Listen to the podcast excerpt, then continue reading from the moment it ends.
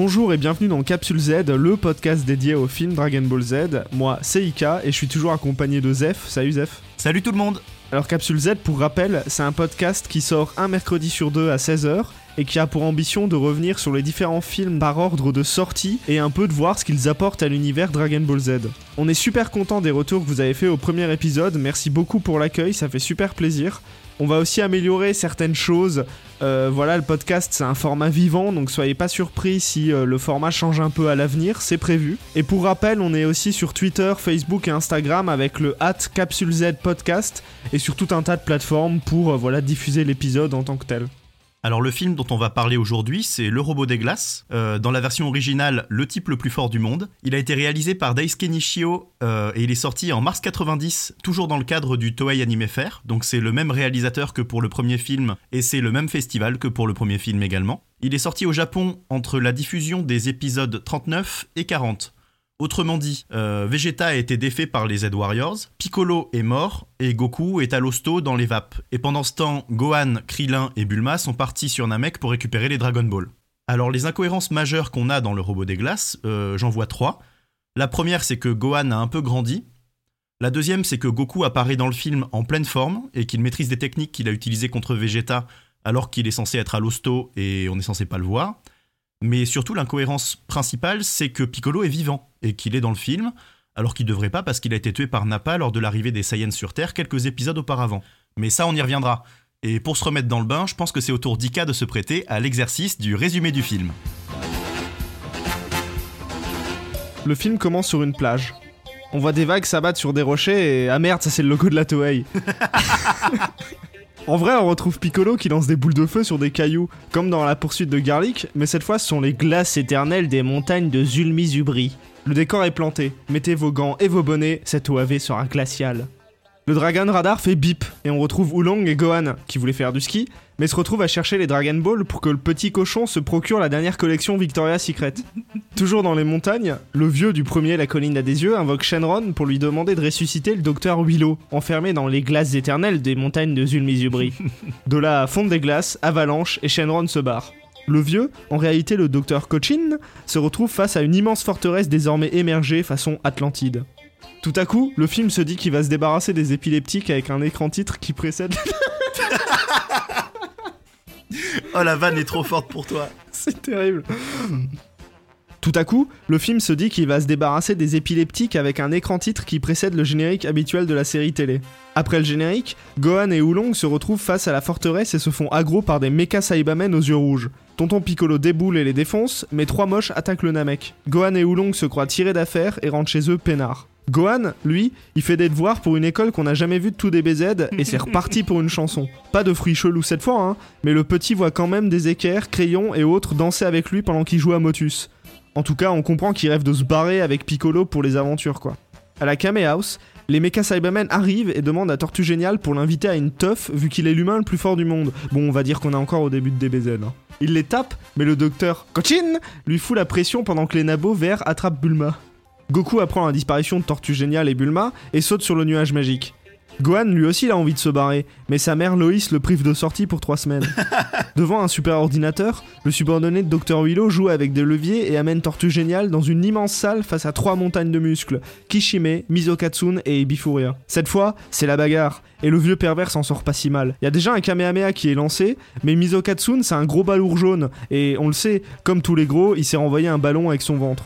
Pendant ce temps, Bulma tape la causette avec le docteur Cochin, qui lui avoue que Dr Milo, il a peut-être été ressuscité par Shenron, bah il cherche quand même un corps parfait dans lequel greffer son cerveau qui fait des bulles dans du verre. Bulma poucave l'existence de Son Goku, et le cerveau qui parle la menace en lui disant que le réchauffement climatique, c'est lui. Goku arrive et se fait cache agresser par Mizokatsune. Il s'enfuit et entre dans la forteresse, mais la salle est piégée 300 end spinners lui font...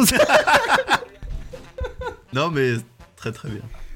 Il s'enfuit et entre dans la forteresse. Mais la salle est piégée 300 end spinners lui foncent dessus. Mais il s'en sort. Et après un coup de trompette, il sort le Kaioken et transperce d'un seul coup Mizokatsune, qui est en réalité un robot. C'est plus pratique pour éviter la censure. À l'étage suivant, Goku tombe sur les deux sbires de Willow. Après une brève joute, Ebifuria balance un laser gelé qui emprisonne Goku. Krillin et Gohan en cosplay Piccolo déboulent d'on ne sait où et attaquent les deux moches. Kishime sort alors ses veines et s'en sert pour électrifier Gohan et Krillin. Alors là, ça fout la haine à Goku qui ressort le Kaioken pour jongler avec Kishime avant de le déposer comme un livreur des livres. Tous réunis, les guerriers Z se dirigent vers la salle où se trouve Bulma. Ils font désormais face à Dr. Cochin et Dr. Willow qui racontent leur vie. En bref, Cochin est un fanboy de Willow qui veut foutre son cerveau partout et surtout dans le crâne de Goku. Ce dernier se fait capturer par un rayon rouge pas sympa, et alors que Gohan et Krillin cherchent une solution, revoilà Piccolo Goku se libère de sa prison, mais il remarque que Piccolo il a les yeux jaunes et des grosses veines sur le crâne. C'est en réalité Majin Piccolo. Alors là, ça fait bim, bam, boum, pendant que Gohan chiale parce que tonton et papa se battent encore. Alors il gueule très fort et ça fait vibrer toute la forteresse. Dr. Cochin s'en prend à Gohan avec sa canne laser, puis attaque Krillin sournoisement avec son bras transformé en Gatling. Tout à coup, Tortue Géniale déboule et le défonce. Bonus contre triple, Gohan était tellement furax que l'espèce de parasite sur la tête de Piccolo se brise et ce dernier redevient lucide. Après des explosions de partout et la mort de Dr. Cochin, finalement lui aussi un robot moche, Dr. Willow s'approche et dévoile sa vraie apparence. Un cerveau dans un robot géant avec des pinces. Franchement, on dirait Krang des Tortues Ninja mais avec un méca écrevisse. Nouvelle bagarre, nouvelle technique claquée. Tortue Géniale, Krillin et Goku balancent un Kamehameha qui sert à rien et ils se font tous atomiser par Dr. Willow. Sauf Gohan qui sort le bâton magique et, le jette à Goku. On était à deux doigts d'un moment légendaire. Goku fait des croche-pattes à l'imposant robot et Piccolo lui pisse dessus une avalanche de boules de feu inutiles. Retour du Kaioken x3 qui permet à Goku d'arracher une pince à Willow. Et ensuite on enchaîne avec un Kamehameha contre laser jaune. Goku est contraint de passer au Kaioken x4. J'ai déjà vu ça. La forteresse est détruite, mais le docteur Willow est expédié dans le ciel, toujours vivant. Déterminé à faire sauter la planète, Goku décide de l'en empêcher en faisant un Grenelle de l'environnement, plus communément appelé le Genkidama. La vanne est bonne, putain. Docteur Willow le prend de court et déclenche une attaque qui fout Goku en PLS. Gohan et Tonton Namek foncent dans les cieux et attaquent Willow. Krillin, lui, il se fait balayer en une seule pichenette et le robot menace désormais la Terre d'une attaque surpuissante. Comme à toute convention écologique, Goku brasse de l'air pendant des plombes et largue finalement son Genkidama après avoir remercié tous les partenaires écureuils et fougères. Docteur Willow se prend l'attaque de plein fouet, Genki partout, cerveau nulle part, et c'est une affaire rondement menée. Goku est retrouvé dans la neige pendant que Piccolo marche vers l'horizon comme un bad boy, mais lâche un petit compliment au petit avant de se barrer. Peut-être que la prochaine fois, ce sera avec Piccolo qu'il fera du ski. Alors, ce qui est intéressant avec euh, le robot des glaces, c'est qu'il sort euh, bah, quasiment un an après le premier film. Euh, on s'est tapé tout l'arc Vegeta et on a vraiment l'impression, en sortant du visionnage, que les enjeux sont les mêmes. On a vraiment une structure qui est similaire avec Gohan, le personnage au potentiel qu'on ne connaît pas, mais qui va plus ou moins résoudre les blocages que subissent les personnages. On a toujours Piccolo qui est euh, le personnage euh, antagoniste dont euh, Oolong a peur par exemple quand il le voit, mais qui est en train petit à petit de se muter en un personnage fondateur pour Gohan en tout cas. Et c'est un, statut intéressant pour Piccolo, on aura l'occasion de revenir dessus dans quelques minutes, mais il a vraiment ce côté personnage mauvais pour tous, sauf pour Gohan qui voit en lui la lumière qu'il peut y avoir dans ce perso. Enfin voilà, du coup, c'est un espèce de. C'est presque un espèce de doublon du premier film, avec une situation différente, et en même temps, ce film-là intègre ce qu'on a vu avec l'année précédente, avec l'arc, euh, l'arc Vegeta, quoi. On est encore sur un début de Dragon Ball Z où les enjeux, en fait, se posent. Euh, où en fait euh, on sollicite à peu près tous les personnages pour ce qu'ils ont de particulier, comme tu le disais, Piccolo qui, qui voilà, devient progressivement un allié, on a encore Tortue Géniale et tout. Donc ouais, dans ce sens-là, c'est pas forcément un doublon, tu vois, je dirais, mais plutôt une, sorte de. Les enjeux sont les mêmes que le premier, que le premier film, ça c'est sûr. Ouais, on poursuit, la, on poursuit la, transition euh, dont on avait parlé dans le premier épisode, avec ce côté, euh, c'est la fin de Dragon Ball et le début de Dragon Ball Z. Comme tu le disais dans ton résumé, en faisant cette petite vanne sur euh, Tortue Géniale, où voilà, on sent qu'on est encore au début, parce que ben, Tortue Géniale est encore considéré comme un personnage puissant par, par les antagonistes, quoi alors que c'est des persos qui ont 50 euh, ans de retard et donc du coup ils n'ont pas compris que ben, les terriens dans Dragon Ball euh, c'était fini quoi. Maintenant on passait dans l'espace quoi.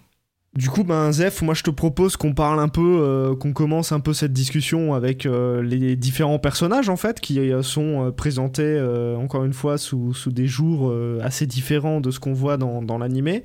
C'est aussi pour ça personnellement que j'aime beaucoup les OAV, c'est parce qu'ils présentent les personnages comme on les voit dans les fillers euh, c'est-à-dire euh, on voit Gohan étudier, on voit Oolong euh, faire des bêtises. Ouais, comme tu le disais, on a Gohan qui, qui travaille. euh, on a euh, Goku qui est euh, dans son dans sa baignoire là, dans son. Trop drôle ça. C'est une scène super marrante quoi, parce qu'il y a c'est Oolong, je crois, qui vient le voir, qui lui dit putain c'est la zone et lui il est là, je prends mon bain frère, laisse-moi tranquille. Dans un vieux tonneau chauffé.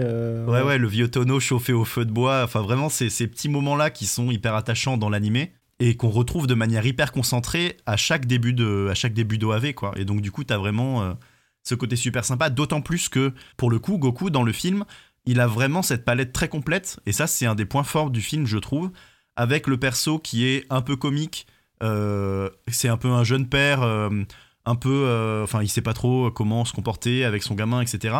Et ensuite, plus tard dans l'animé, quand il va aller sauver Tortue Géniale, on va retrouver le vrai Goku de l'arc Vegeta, avec un perso qui est ultra réactif, qui est ultra vénère, qui part au quart de tour, Enfin voilà, on a vraiment le perso officiel, on va dire, le Goku officiel, le Goku de la baston.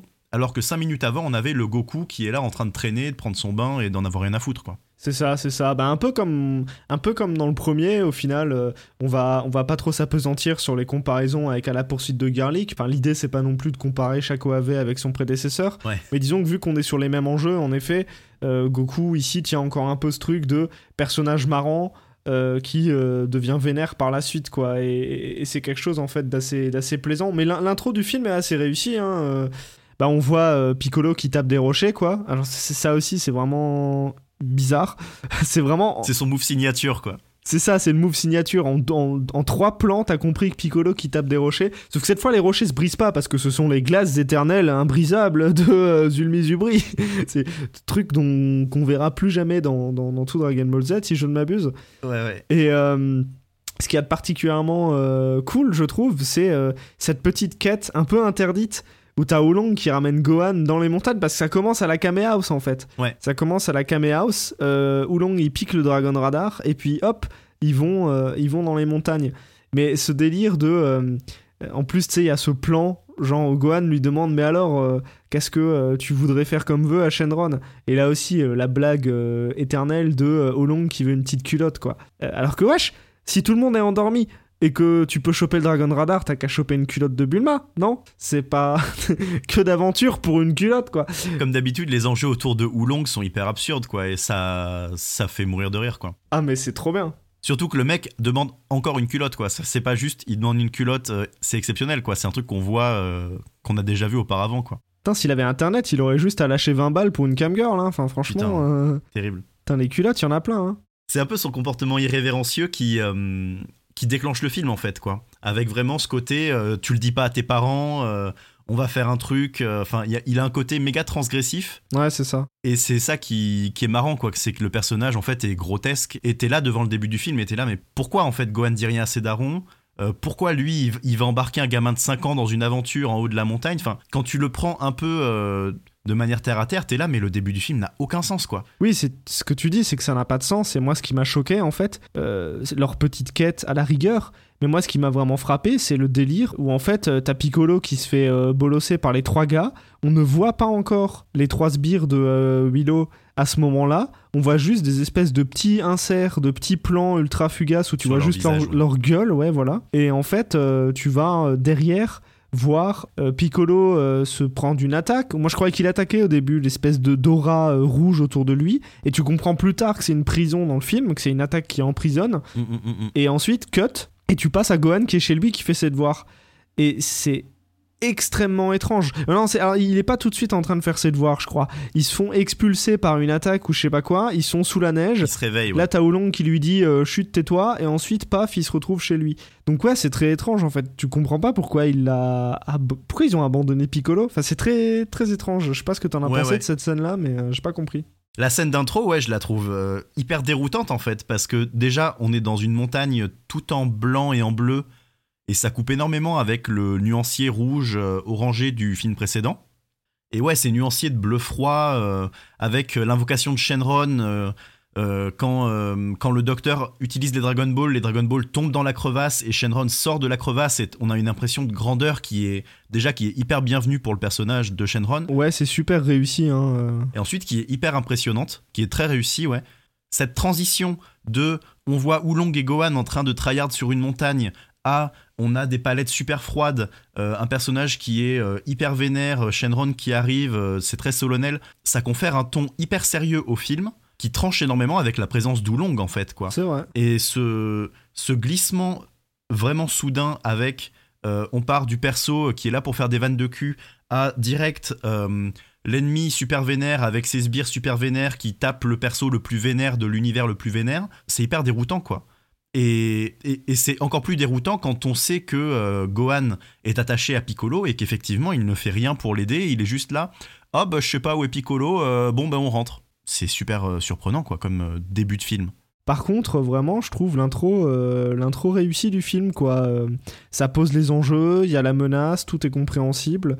Euh, enfin au-delà de, ce petit point précis. Ouais, ouais, ouais. T'es tout de suite investi de la même mission que Oolong et Gohan qui veulent les Dragon Ball, tu vois. Je sais pas, je trouve qu'il y, a un sens de l'aventure qui est vraiment fort. Et, euh, l'arrivée de Shenron, alors c'est assez marrant parce que les Dragon Ball tombent, et comme tu le disais, en fait, Shenron il sort mais genre il met 10 secondes à sortir de, de, de l'espèce de glacier là. Ça c'est super intéressant. Et puis il y a aussi ce côté, les éléments se déchaînent quoi. C'est-à-dire que le vœu crée euh, de fait une catastrophe. Le vœu de ressusciter quelqu'un, ça crée la catastrophe de euh, bah, justement euh, Willow qui. Enfin, la, c'est pas très clair hein, parce que c'est genre, ouais, ressuscite Willow, d'accord. Et sa résurrection provoque l'émergence de la forteresse et la fonte des glaciers. Il y a vraiment ce côté apocalyptique, quoi. Mais du coup, c'est intéressant parce que 30 secondes avant, enfin vraiment, on, reste là sur les 5 minutes de l'intro et je trouve que cette intro, elle est très très riche parce que au tout début du film, le premier plan, c'est Piccolo qui dit euh, J'arrive pas à casser le glacier, euh, il faut une puissance incroyable pour briser la glace, etc. Et 30 secondes plus tard, on a Shenron, la force de la nature, qui bouleverse ces éléments-là avec l'émergence de la forteresse et qui fait aussi comprendre que cette forteresse cache un danger qui est plus puissant que tout ce que les personnages ont, vu auparavant, quoi. Donc c'est très très bien, je pense, pour définir les enjeux et pour définir l'aspect vénère des persos, quoi. Alors euh, aussi dans cette euh, scène d'introduction, il y a un truc qui est assez frappant, c'est juste après le vœu de Dr Cochin, euh, on se retrouve avec Gohan et Oolong qui tombent nez à nez avec des biomen, de ces Saibamen mécaniques aux yeux rouges, assez étrange. Bon, j'ai pas trouvé ça super inspiré tu sens vraiment qu'ils étaient à la dèche en termes de design et qu'ils se sont dit bon, euh, ils ont tous compris que les Cybermen ils sont redoutables euh, à ce moment-là de DBZ. Allez hop, on leur balance des Cybermen avec des yeux rouges, ça ira très bien quoi. c'est vraiment swap color quoi. J'ouvre juste une parenthèse d'ailleurs sur les sur les Cybermen. J'ai regardé en faisant quelques recherches là pendant qu'on pendant qu'on préparait l'émission et en fait des, des, bestioles de ce genre, il y en a 7 ou 8 euh, espèces différentes et il y en a surtout en fait qu'on va retrouver dans euh, Dragon Ball Heroes. Ils savaient pas, euh, ils savaient pas quoi foutre et donc du coup ils se sont dit putain, euh, il y a 25 ans on a utilisé un recolor d'un perso, on va continuer là-dessus quoi. Et j'ai juste trouvé ça très drôle ouais que le perso soit représenté toujours sous la même forme quoi, cette espèce de singe avec un. Ah tu trouves que c'est des singes? Ben on dirait des espèces de singes ouais, je sais pas, des singes avec des pinces, enfin ils sont hyper bizarres. Ah ouais, ah je sais pas, moi j'ai toujours trouvé que c'était des petits scarabées ou je les trouve beaucoup plus proches de sel que des singes par exemple. Ah ouais, je sais pas, moi je les trouve très simiesque, mais après c'est peut-être le fait que je les rattache aux Saiyans pour le coup, je sais pas. Et juste pour finir avec ces Saibamen là, euh, les Biomen plutôt, euh, bah, c'est assez intéressant parce que ça, ça ouvre un peu à Dragon Ball Z la porte de la biotechnologie, un truc qu'on reverra beaucoup plus souvent, puisque le docteur Cochin explique plus tard que en fait ce sont des espèces de créatures mécaniques mais faites de biotechnologie. Alors bon, on sait pas trop ce que c'est, mais voilà, j'ai trouvé ça intéressant parce que ça ouvre un peu la porte euh, à Cell, à Bio Broly qu'on retrouvera plus tard. Et en fait à, beaucoup de robots et de cyborgs pareil les cyborgs androïdes euh, c'est jamais très clair en fait si leur nature est purement mécanique ou alors si ils ont une partie humaine. Voilà le film place tout de suite avec ces ces, ces ennemis-là, euh, la problématique de, euh, du rapport entre la nature et la technologie, euh, la biotechnologie, voilà, cette question de la frontière, c'est un des thèmes principaux du film, on, reviendra dessus. Ouais, puis même, je, je, trouve que leurs designs sont assez proches, en fait, du design du Dr. Willow, et donc il y a un petit côté annonce de ce que va être le personnage antagoniste de la fin du film. Alors, au, au centre du film, dès le début, en fait, on retrouve immédiatement Sangohan, euh, alors pour plusieurs scènes, hein, cette scène d'introduction qu'on vient d'évoquer, mais aussi euh, euh, une petite scène toute mignonne, vous le savez maintenant, celle que j'affectionne particulièrement, ce sont les scènes avec Gohan à la maison qui étudie ou qui vit son petit quotidien. on a les montagnes au fond, on a voilà la petite maisonnée, la petite famille et tout. Mais moi, du Dragon Ball Slice of Life, ça m'irait très bien, je crois. et, et c'est l'occasion d'une petite chanson. alors moi, j'étais tout content. une petite chanson où Gohan va donc citer des mots un peu au hasard, un peu au pif une chanson qui va en quelque sorte voilà revenir sur euh, ses envies profondes hein, puisque euh, on le voit étudier on voit qu'il prend un peu son pied euh, à étudier quoi qu'il a un, peu un, petit plaisir de, jouer avec les mots et tout il fait le con avec des équerres et tout j'ai trouvé ça ultra mignon et tout à coup, euh, en fait, euh, c'est une espèce de sérénade à Piccolo. Euh, voilà, il dit que il aimerait bien faire les aventures avec Piccolo, partir au bout du monde avec Piccolo, etc. Ce qui est quand même très syndrome de Stockholm hein, pour quand même un mec qui l'a jeté se battre avec des dinosaures à 4 ans. Mais passons. Et, et, voilà, j'ai trouvé ça très mignon, j'ai trouvé que ça participait un peu de la relation Piccolo-Gohan, et c'est quelque chose d'assez important, et, euh, enfin tout au long du film, et du coup le, placer comme ça en 1 minute 30 pour ceux qui situent pas trop, voilà, là on comprend vraiment l'affection que porte Gohan euh, à Piccolo, et aussi ça se représente, euh, cette volonté de s'émanciper un peu de ce cadre familial, ça, se représente aussi par une esthétique un peu chibi, donc mignonne, petite, avec un, trait de contour très, très prononcé. Euh, et j'ai trouvé, alors je sais pas ce que t'en as pensé, que ça reprenait un peu le générique de fin de Dragon Ball, où Gohan marche euh, vers la gauche avec les espèces de collines. Euh, enfin, lui qui dévale les collines. Ouais, ouais, la petite planète qui, qui roule là, ouais, ouais, je, je, vois, je vois ce que tu veux dire, ouais. C'est, mignon, ouais. Enfin, moi personnellement, le, la chanson m'a un peu, peu saoulé. la première partie de la chanson, en tout cas, j'étais là, ah putain, encore une chanson. Et j'ai pas été accroché avec autant de avec autant de vivacité que la chanson du premier film, par exemple. Mais toute la deuxième partie sur Piccolo, où euh, on a vraiment le glissement de euh, euh, j'adore j'adore l'école à j'adore aller à l'aventure avec tonton Piccolo. Mais je sais pas, j'ai trouvé ça. je me suis laissé prendre ouais, à, cette, à cette marque d'affection un peu naïve en fait qu'a Gohan pour, pour son maître. Par contre, il y a vraiment quelque chose d'assez étrange, on en parlait tout à l'heure, euh, hors euh, enregistrement, mais il y a cette scène, euh, ces petits plans très étranges où justement Gohan crie son amour à Daddy Piccolo et en fait derrière en fait on voit des plans de, de Piccolo qui se sacrifie euh, face à l'attaque de Nappa pour protéger Gohan. Donc des extraits de l'animé qu'on voit dans une espèce de teinte un peu bleue. C'est hyper glauque. C'est ultra bizarre. C'est, moi je disais, c'est totalement inapproprié. C'est très étrange, ouais. Imaginez Goku à la fin de Dragon Ball Z qui se dit ah là là Krillin mon meilleur ami et il voit Krillin qui se fait défoncer par Freezer. C'est quand même pas clair.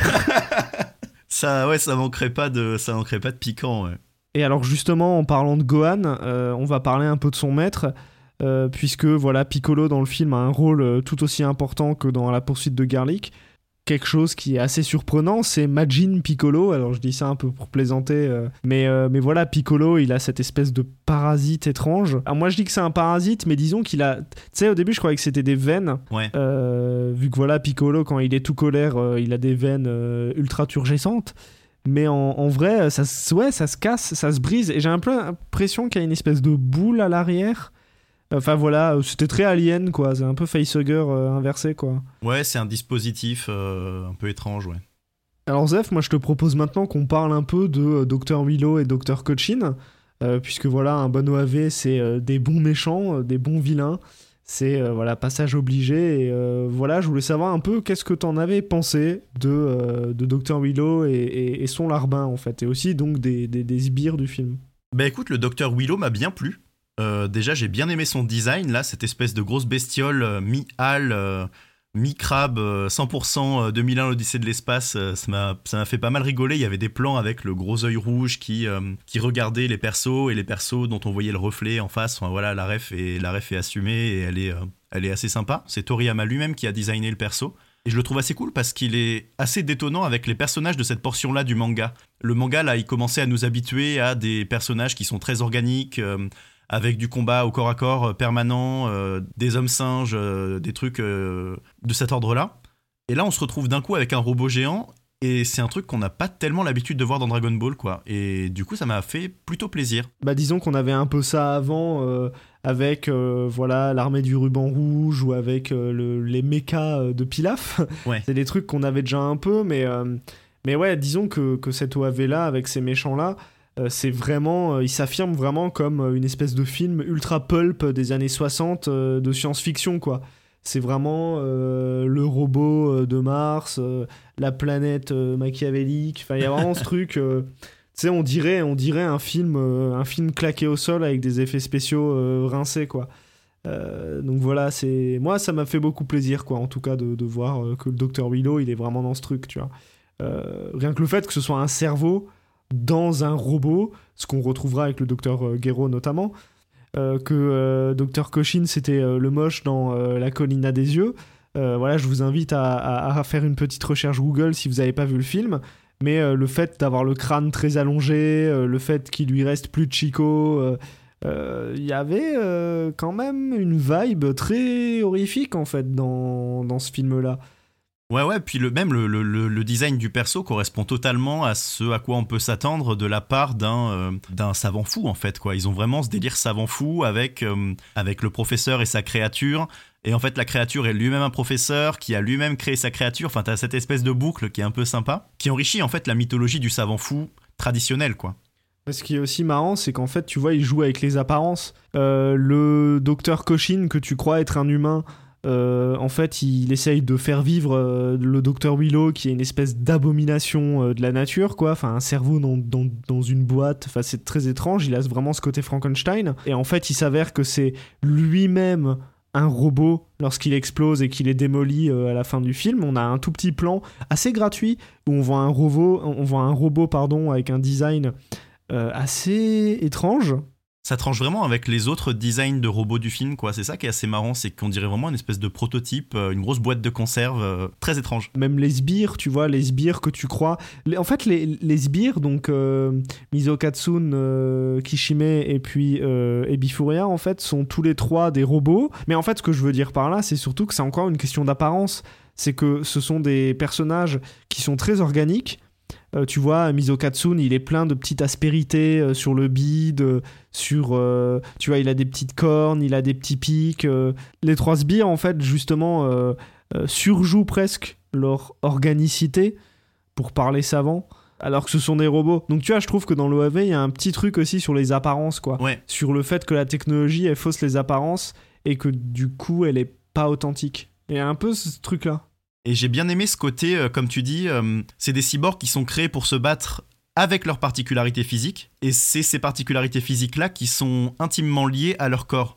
Et c'est un truc qu'on va perdre, ça par contre, avec par exemple les cyborgs du Docteur Gero, qui sont eux plus dans la binarité euh, machine-humain, quelque chose de plus simple et de moins monstrueux. Peut-être qu'en fait, au fond, c'est presque une déception, quoi. J'aurais bien apprécié que, quitte à avoir des cyborgs monstrueux, il y ait eu quelque chose qui aille un peu plus loin, qui soit un peu plus étrange, parce que euh, le design de Willow, il est, euh, il est hyper surprenant, leurs designs à eux sont hyper surprenants, leurs méthodes de combat sont hyper surprenantes.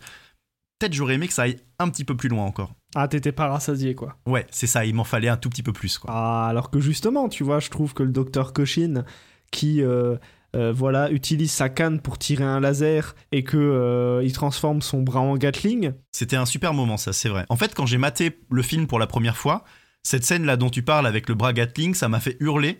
Et euh, j'étais là, waouh, trop bien, Tetsuo, euh, l'homme, la machine, euh, méga bien. Enfin, j'étais vraiment en train de jubiler devant mon écran. C'est un truc que j'ai eu sur ce perso-là, mais que j'ai pas eu sur, euh, que j'ai pas eu avec autant d'intensité sur Ebi Furia, euh, Kishime, Misokatsu, etc.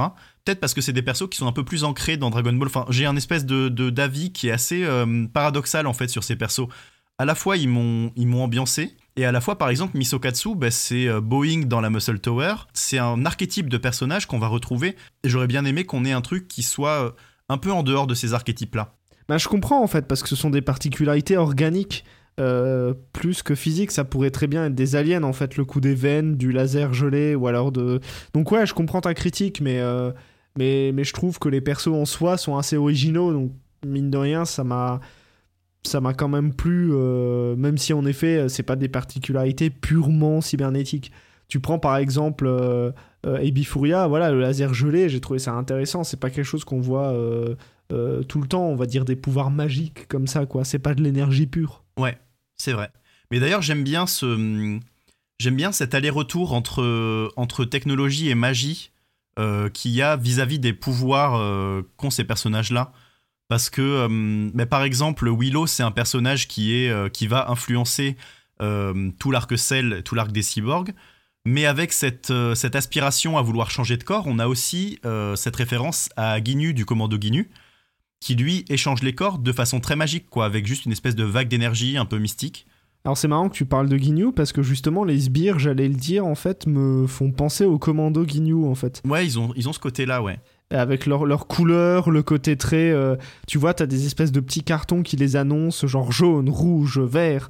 Tu vois, il y a ce côté très... euh, Alors il leur manque juste la danse et le côté Sentai, mais... Ouais, ouais. Puis même chaque perso a un pouvoir très particulier, comme dans le commando Ginyu. Ouais, ouais, c'est, c'est un, Putain, en fait, ouais. hein. c'est un truc qui se tient, ouais. En fait, ouais, c'est peut-être un, un first try de- du commando Ginyu, hein, en, en vérité. On sait que Toriyama euh, recycle souvent ses persos, quand bien même il s'en souvient jamais. hein. Je, vous envoie, je vous renvoie à toutes les interviews qu'il donne, où c'est euh, calamiteux, quoi. Il y a notamment une interview avec Oda, euh, le, le gars de One Piece, qui lui parle de Tao Pai Pai et Toriyama a oublié qui c'était. Euh, c'est un- c'est le succulent. hein, perso en plus, quoi. mais oui. Et, euh, et donc voilà, donc euh, malgré ça, Toriyama, alors on sait pas s'il recycle ses persos ou si du coup il oublie ses propres idées, mais, mais Mizokatsu par exemple, le côté grand gaillard jaune avec un petit haut rouge, euh, capable de renvoyer les attaques avec son gros ventre, bah, on retrouve ça 30 ans plus tard dans Dragon Ball Super, euh, puisque justement, bah voilà, on a Botamo euh, de l'univers 6 euh, qui est un personnage vraiment similaire quoi. Alors pas du tout monstrueux, hein, c'est un gros nounours façon façon Winnie l'ourson, mais mais voilà quoi. Je pense que c'est intéressant de souligner que Mizokatsu euh, préfigure un peu Botamo. Et du coup aussi ouais c'est vrai là je, je, je, je- réalise un peu, mais aussi le commando Ginyu quoi, avec des pouvoirs très spécifiques, euh, des couleurs et le Dr Willow qui veut changer de corps. quoi. Et puis ce qui est intéressant avec Willow, c'est que non seulement c'est une influence euh, pour l'arc Cell, mais que c'est aussi une influence pour l'arc de Freezer, tout bêtement. Et d'ailleurs, un petit, une petite anecdote un peu marrante qu'on peut remarquer, c'est que le thème musical de Willow, euh, qui a été composé pour l'occasion, pour le film, euh, est récupéré pour être le thème de Freezer dans l'animé. Et donc on a ce personnage qui est hyper oublié, parce que c'est pas un personnage très marquant, on va dire, dans les antagonistes de, des différents OAV Dragon Ball, ni même dans l'univers en général. Et donc c'est un personnage qui est super intéressant parce qu'il est complètement oublié et il se retrouve précurseur de l'arc Cyborg, précurseur de l'arc Freezer et du commando Ginyu. Alors non seulement Dragon Ball Z euh, recycle parfois des, personnages euh, pour les confronter à de nouvelles situations, euh, donc comme je viens de vous l'expliquer avec Botamo et Mizokatsun, mais il y a aussi des structures narratives qui sont efficaces et reprises d'un épisode ou d'un film à l'autre. C'est pas un mal en soi, hein, ça, peut, servir le propos et les thèmes en question, hein, c'est pas du tout quelque chose, moi personnellement, qui me gêne. Euh, de reprendre euh, voilà des, des- des- clichés, hein, euh, ce qu'on appelle positivement, on va dire des tropes, voilà des, petites des petites équations narratives pour que ça fonctionne. Et donc voilà, j'en ai noté quelques-unes. On a la reprise du combat contre Vegeta déjà. Ça c'est quelque chose qui est assez assez surprenant parce que alors que la série télé venait de finir l'affrontement entre Goku et Vegeta, on a euh, certaines reprises, notamment une grande importance faite au Kaioken, euh, vraiment comme démonstration de puissance de Goku. Bon, euh, moi je suis un, un, un Yankee euh, total du Kaioken. Ah Euh, c'est peut-être ma, technique pas, hein. préférée de tout Dragon Ball. elle est incroyable. Puis là pour le coup, la façon dont elle est traitée dans le film, les impacts sont hyper percutants, euh, euh, chacun, des, chacun des moves du Kaioken sont ultra classe et gratifiants, le sound design était au top, enfin vraiment c'est... C'est une belle utilisation du Kaioken dans le film, je trouve. Bah, il y a Ebifuria notamment qui se mange une patate où t'as euh, t'as Goku en fait qui trace, il balance le Kaioken pour sortir de, son glaçon et en fait il fonce sur Ebifuria, il lui fout une patate et pendant ce temps il va défoncer euh, Kishime avec la fameuse attaque Kaioken qu'on retrouve donc euh, utilisée face à Nappa.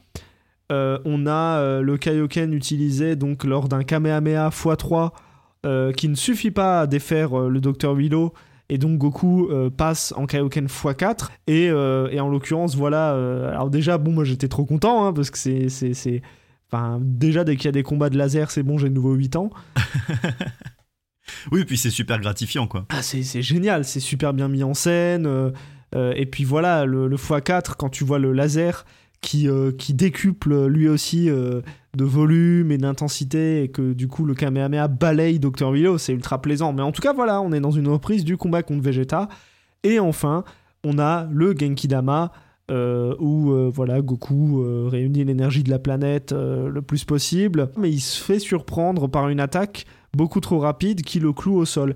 Bon bah là c'est vraiment le combat contre Vegeta en fait Vegeta plaque Vegeta interrompt Goku avant qu'il puisse lancer le Genki Dama et je pensais, je sais pas euh, ce que t'en as pensé toi, je pensais que ça allait être Gohan ou Krillin qui récupère l'énergie accumulée par Goku pour que ce soit voilà Gohan ou Krillin qui balance le Genki Dama comme dans l'animé.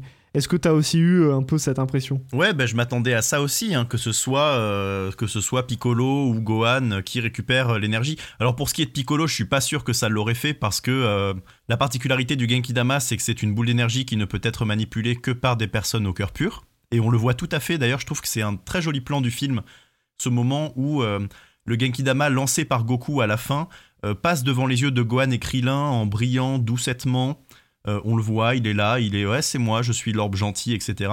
On le voit passer devant Piccolo de façon un peu plus vénère, et ensuite il tombe sur le personnage antagoniste du film, et là, euh, déchaînement de puissance, euh, et on comprend tout de suite les enjeux et les effets de l'attaque, de manière super claire d'une part, et d'autre part, on comprend que, que cette boule, c'est une espèce de représentation de la loi divine de la nature, une espèce de puissance morale qui s'abat sur les hommes couverts de démesures, et de transhumanisme délirant, enfin voilà, c'est... C'est un objet qui est hyper symbolique et qui en même temps trompe les attentes qu'on avait jusque-là parce qu'on était vraiment dans un délire de bon d'accord ça va être comme l'arc Vegeta quoi super et puis en fait bah non à la fin c'est Goku lui-même qui fait tomber le coup près de la justice quoi sur le sur l'antagoniste Lors de cette scène aussi du, du Genki Dama, tu vois, moi ce qui m'a pas mal euh, plu, c'est que euh, puisque Goku il est claqué au sol pendant un, petit instant et qu'il y a un moment de doute sur euh, comment est-ce qu'on va défaire Dr. Willow, il y a Gohan et Piccolo qui foncent dans les cieux pour, euh, pour défoncer Willow. Et sauf que ça marche en fait. Euh, ils arrivent à lui euh, casser un peu la gueule. Euh, je crois que c'est à ce moment-là que la vitre euh, en verre qui vitre protège brise, le ouais. cerveau euh, se brise, ouais. Et ça, j'ai trouvé ça euh, non seulement euh, euh, intéressant, mais j'ai trouvé que c'est. En fait, j'ai presque regretté qu'il l'assume pas vraiment. Ouais. J'aurais préféré presque que ce soit une fin alternative à l'arc Vegeta. que ça aille au bout ouais. Et qu'en fait, voilà, Goku soit vraiment euh, laissé de côté et que ce soit Gohan et Piccolo, euh, puisque leur relation est un peu au centre du film aussi, comme on le disait avec la chanson et puis avec Majin Piccolo, etc. Euh, et qu'en fait, voilà, euh, Gohan et Piccolo se débarrassent euh, définitivement euh, du Docteur Willow. J'aurais préféré ça, je crois.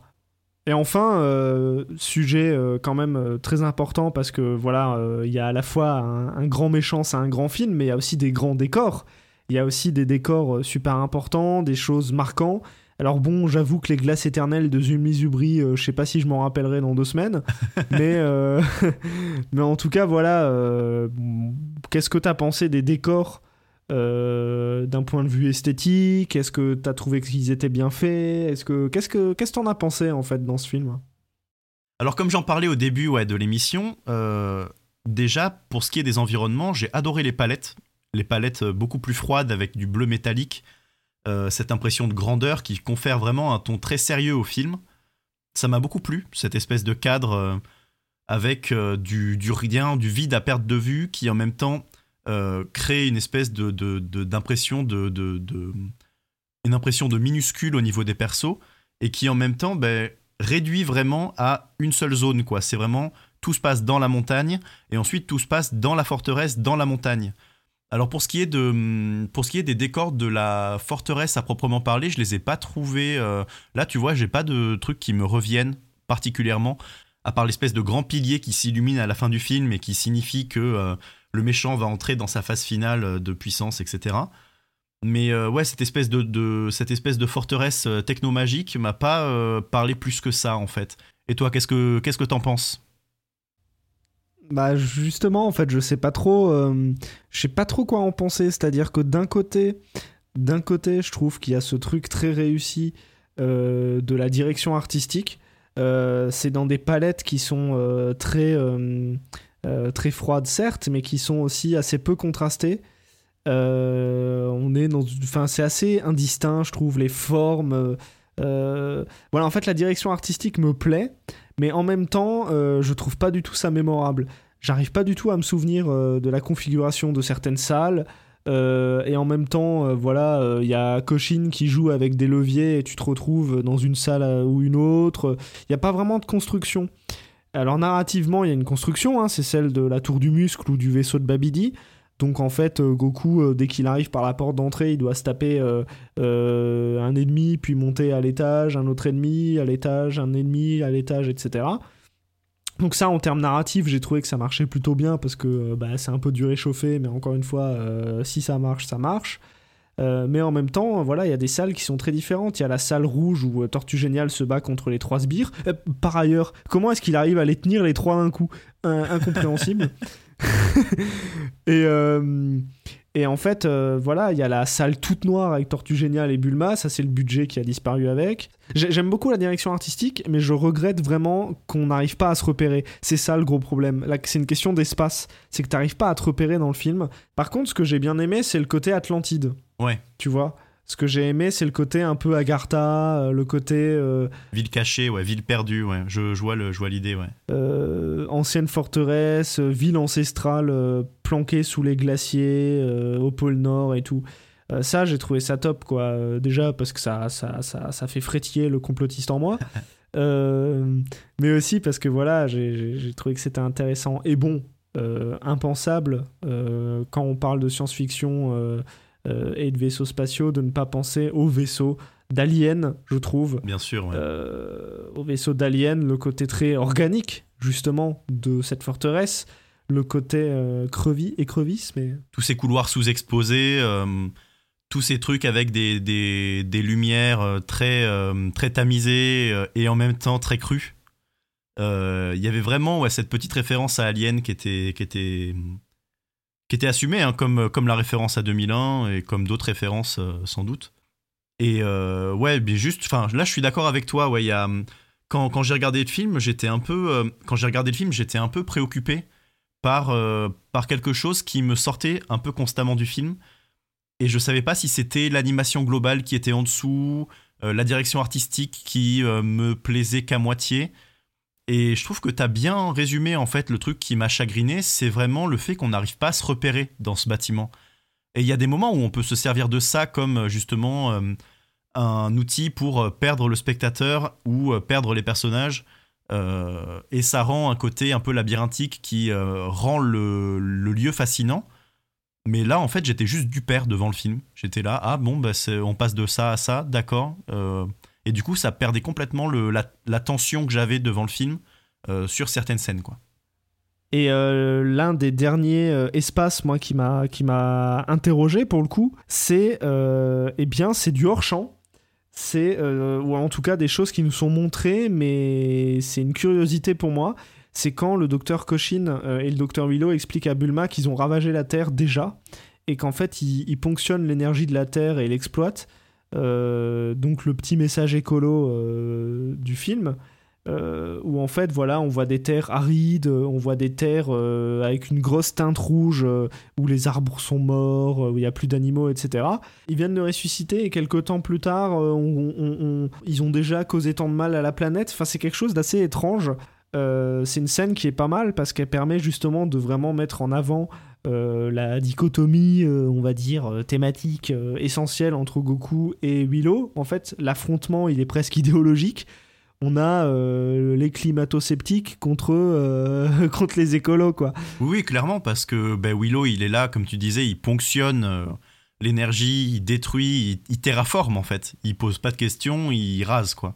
Alors que Goku, le fonctionnement de son attaque ultime, le Genki Dama, c'est de ponctionner une partie mais euh, la contrepartie, c'est déjà une protection de l'environnement, et ensuite c'est une ponction qui est vraiment partielle et minime, euh, qu'on va retrouver quasiment à chaque utilisation du Genki Dama. Il n'y a que l'utilisation euh, dans le combat contre Bou, où on va demander aux gens de donner un peu plus pour que, pour que le combat puisse être résolu.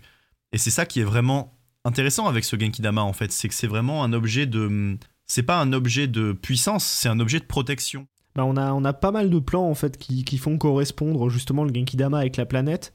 Euh, notamment comme quand tu le décrivais, euh, euh, l'orbe passe entre Gohan et Krillin, voilà, on a, on a une petite musique et on a pas mal de plans sur la nature justement, même quand Goku fait son petit discours en mode donnez-moi votre énergie. et ça c'est quelque chose d'assez intéressant parce que le Genkidama c'est comme tu le disais une, une espèce d'attaque protectrice de la nature qui, qui serait presque émise de la Terre elle-même. Toi, tu dirais presque que c'est une question de quantité, si je comprends bien, de ponction, c'est-à-dire qu'en en fait, euh, Dr. Willow, il prend tout et Goku demande un petit, un petit bout. Mais en fait, je crois que c'est une différence de nature même, en fait. C'est-à-dire qu'il y a une exploitation chez le Dr. Willow, c'est-à-dire qu'en fait, il prend la nature comme quelque chose d'inerte, d'inintéressant, de voilà, de, de, c'est terre à terre, c'est quelque chose que, dont tu t'empares, la nature, tu l'exploites, tu en transformes quelque chose, une logique très rationnelle, très, euh, euh, voilà, euh, capitaliste, pardon de lâcher les gros mots, mais voilà. alors que chez Goku, on est beaucoup plus dans, une, dans un rapport spirituel à la nature, en fait. Le Genkidama, pour moi, ouais, tu le disais tout à l'heure, il y a un côté divin, en fait. Le Genkidama, c'est la terre elle-même, c'est le rapport à la nature, et c'est pas tant qu'il va. Tu vois, je dirais pas qu'il ponctionne de l'énergie, mais il demande de l'énergie. C'est là toute la différence. Goku, il fait du crowdfunding. ouais, ouais, non, mais c'est, c'est exactement ce que j'entendais par là. Voilà, je me suis. J'ai, pas utilisé le bon mot, mais disons que c'est un emprunt. Voilà, c'est une demande. C'est une demande de transfert et pas une appropriation. Alors pour conclure, Zef, qu'est-ce que t'as pensé de Dragon Ball Z, le robot des glaces? Bah écoute, le robot des glaces, je l'ai trouvé, euh, je l'ai trouvé sympa. Je l'ai trouvé moins marquant que le premier film. Mais là, le fait qu'on en papote un peu, et puis même le fait de me remettre en tête euh, certaines séquences, je me dis que c'est quand même pas un si mauvais film que ça. La première fois que je l'ai vu, j'étais là, oh, c'est quand même un vieux rip-off de l'arc Vegeta, euh, c'est un peu relou quoi. Et en fait, bah, je me dis que le film a quand même en filigrane des tas de petites lignes d'analyse qui rendent le propos assez riche quoi. Et puis ce qui me semble sympa, c'est que bah, dans l'animé, euh, le combat contre Vegeta venait d'avoir lieu pour les spectateurs. Et là, ben, on reprend ce combat et on le transpose dans un film euh, un peu idéal. Euh, dans lequel Piccolo est pas mort, Gohan peut encore combattre main dans la main avec lui.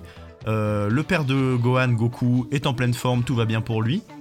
Il y a presque un côté rêve de Gohan avec ce film au centre duquel il est, avec un début très exploration, un peu Indiana Jones, on est dans la, on est dans la montagne, euh, il va se passer des trucs, est-ce qu'ils vont avoir les Dragon Ball ou pas, on sait pas. Et puis ensuite ces personnages qui sont euh, hyper détonnants avec ce qu'on a d'habitude, euh, pas, pas, pas nécessairement en termes de design, mais en termes d'énergie. ils ont vraiment un côté très plastique. Il y a cette espèce de robot géant qui sort de nulle part qu'on voit très rarement dans les films Dragon Ball. Et puis ouais, comme dit, cette espèce de relation à Piccolo qui se crée et qui est un peu, euh, un peu une relation rêvée. quoi. J'ai l'impression que tout le film nous donne cette espèce d'impression d'être dans un espèce de rêve où euh, rien de tout ça n'a pu se produire et en même temps tout est possible. quoi. J'ai pas mal aimé ce film. Et toi, qu'est-ce que t'en as pensé? Bah pareil, euh, j'ai trouvé que c'était un film assez réussi. J'avais les mêmes doutes que toi en le voyant une première fois. J'ai trouvé ça assez, assez fade, assez insipide. Euh, peut-être euh, le fait que tu vois le film, quand j'y pense, euh, j'ai des nuances de noir profond et du blanc glace en tête. donc pour moi, la palette de couleurs m'a un peu freiné dans mon appréciation du film. Je trouvais ça très plat. Et voilà, en effet, je trouve qu'il y, a quelques défauts, tu vois, dans la construction de l'espace et tout, où t'es un peu en mode, oh, ouais, ok, tu vois, tu, tu vois pas trop où ça va. Mais, euh, mais j'ai trouvé l'affrontement final très chouette. Et surtout, en fait, c'est l'histoire, c'est le scénario, moi, qui m'a plu. Euh, pas tant pour ce qu'il a raconté, parce que c'est assez sommaire, on a l'habitude de, tous ces récits-là. Mais par contre, ce qui m'a vraiment enchanté, c'est euh, la thématique technologie contre nature et l'ancrage dans le genre de la science-fiction des années 60. voilà, très pulp, très voilà, cinéma d'exploitation. Ça, c'est vraiment quelque chose qui m'a beaucoup plu. J'ai trouvé les persos aussi euh, assez intéressants. Le docteur euh, est assez pénible euh, rapidement, mais au final, je l'ai quand même bien aimé. Et le docteur Bilo, vraiment, enfin voilà, c'est un cerveau dans une boîte à gueule d'écrevisse. C'était trop drôle, quoi. En tout cas, voilà, nous, on a, on a plutôt apprécié ce film. on est assez curieux à l'idée de découvrir le prochain euh, le combat fratricide. Euh, mais euh, avant de conclure et de vous laisser en musique, Zef, je crois qu'il est l'heure de la Minute Shenron.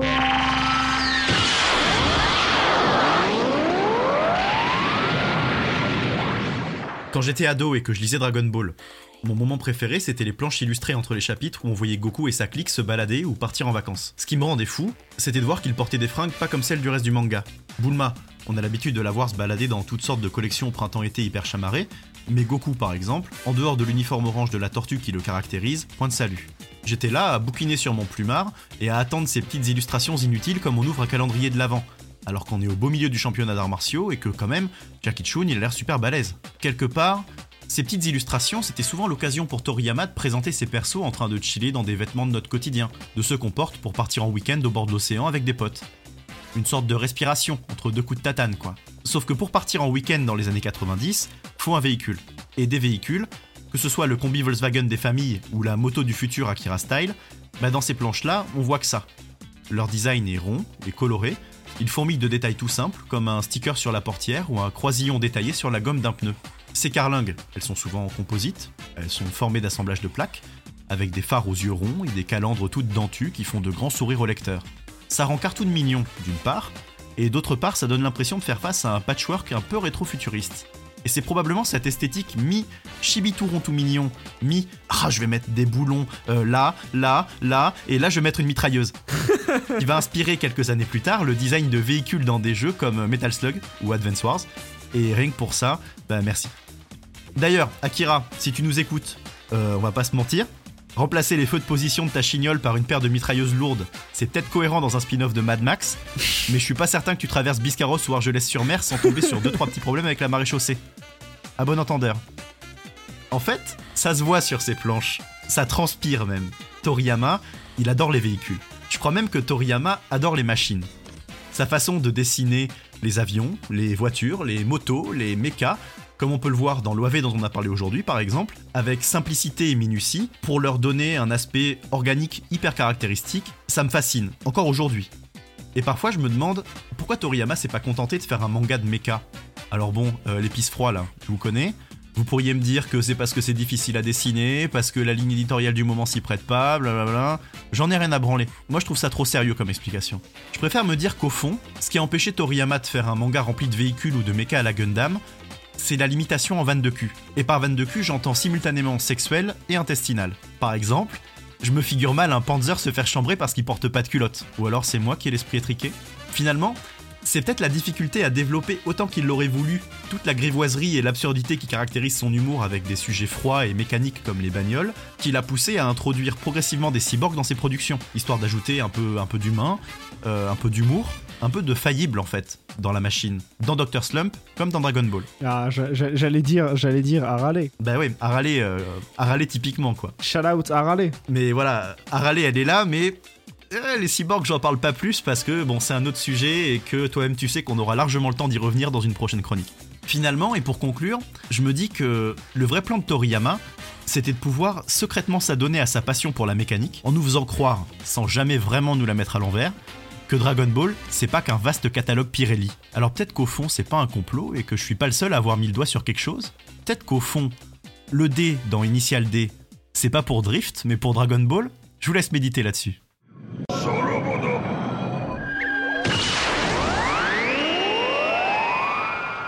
Eh bien, cette minute Shenron décidément très mécanique conclut le deuxième épisode de Capsule Z. Vous pourrez nous retrouver donc sur les réseaux sociaux Facebook, Instagram et Twitter au at Capsule Z podcast, tout attaché. Voilà, n'hésitez pas à partager euh, l'épisode s'il vous a plu. Euh, on essaye évidemment de s'adresser à, à tous les fans de Dragon Ball Z comme à ceux qui ont juste envie de découvrir un peu plus la saga. Enfin, si vous avez des retours à nous faire, n'hésitez pas, on lit tous les commentaires. Et comme d'habitude, on va s'arrêter en musique. Zef, je crois que tu as un morceau de choix à nous présenter. Je vais vous parler de Michel, plus connu sous le nom de Hironobu Kageyama, qui est le chanteur légendaire euh, connu pour euh, Chala et Chala et We Got a Power, les deux génériques de Dragon Ball Z. Et dans ce contexte très particulier, on va vous diffuser Ikusa, qui est le générique de fin du deuxième film, composé par Takeshi Ike et chanté par Kageyama. On se dit à très bientôt dans un nouvel épisode de Capsule Z.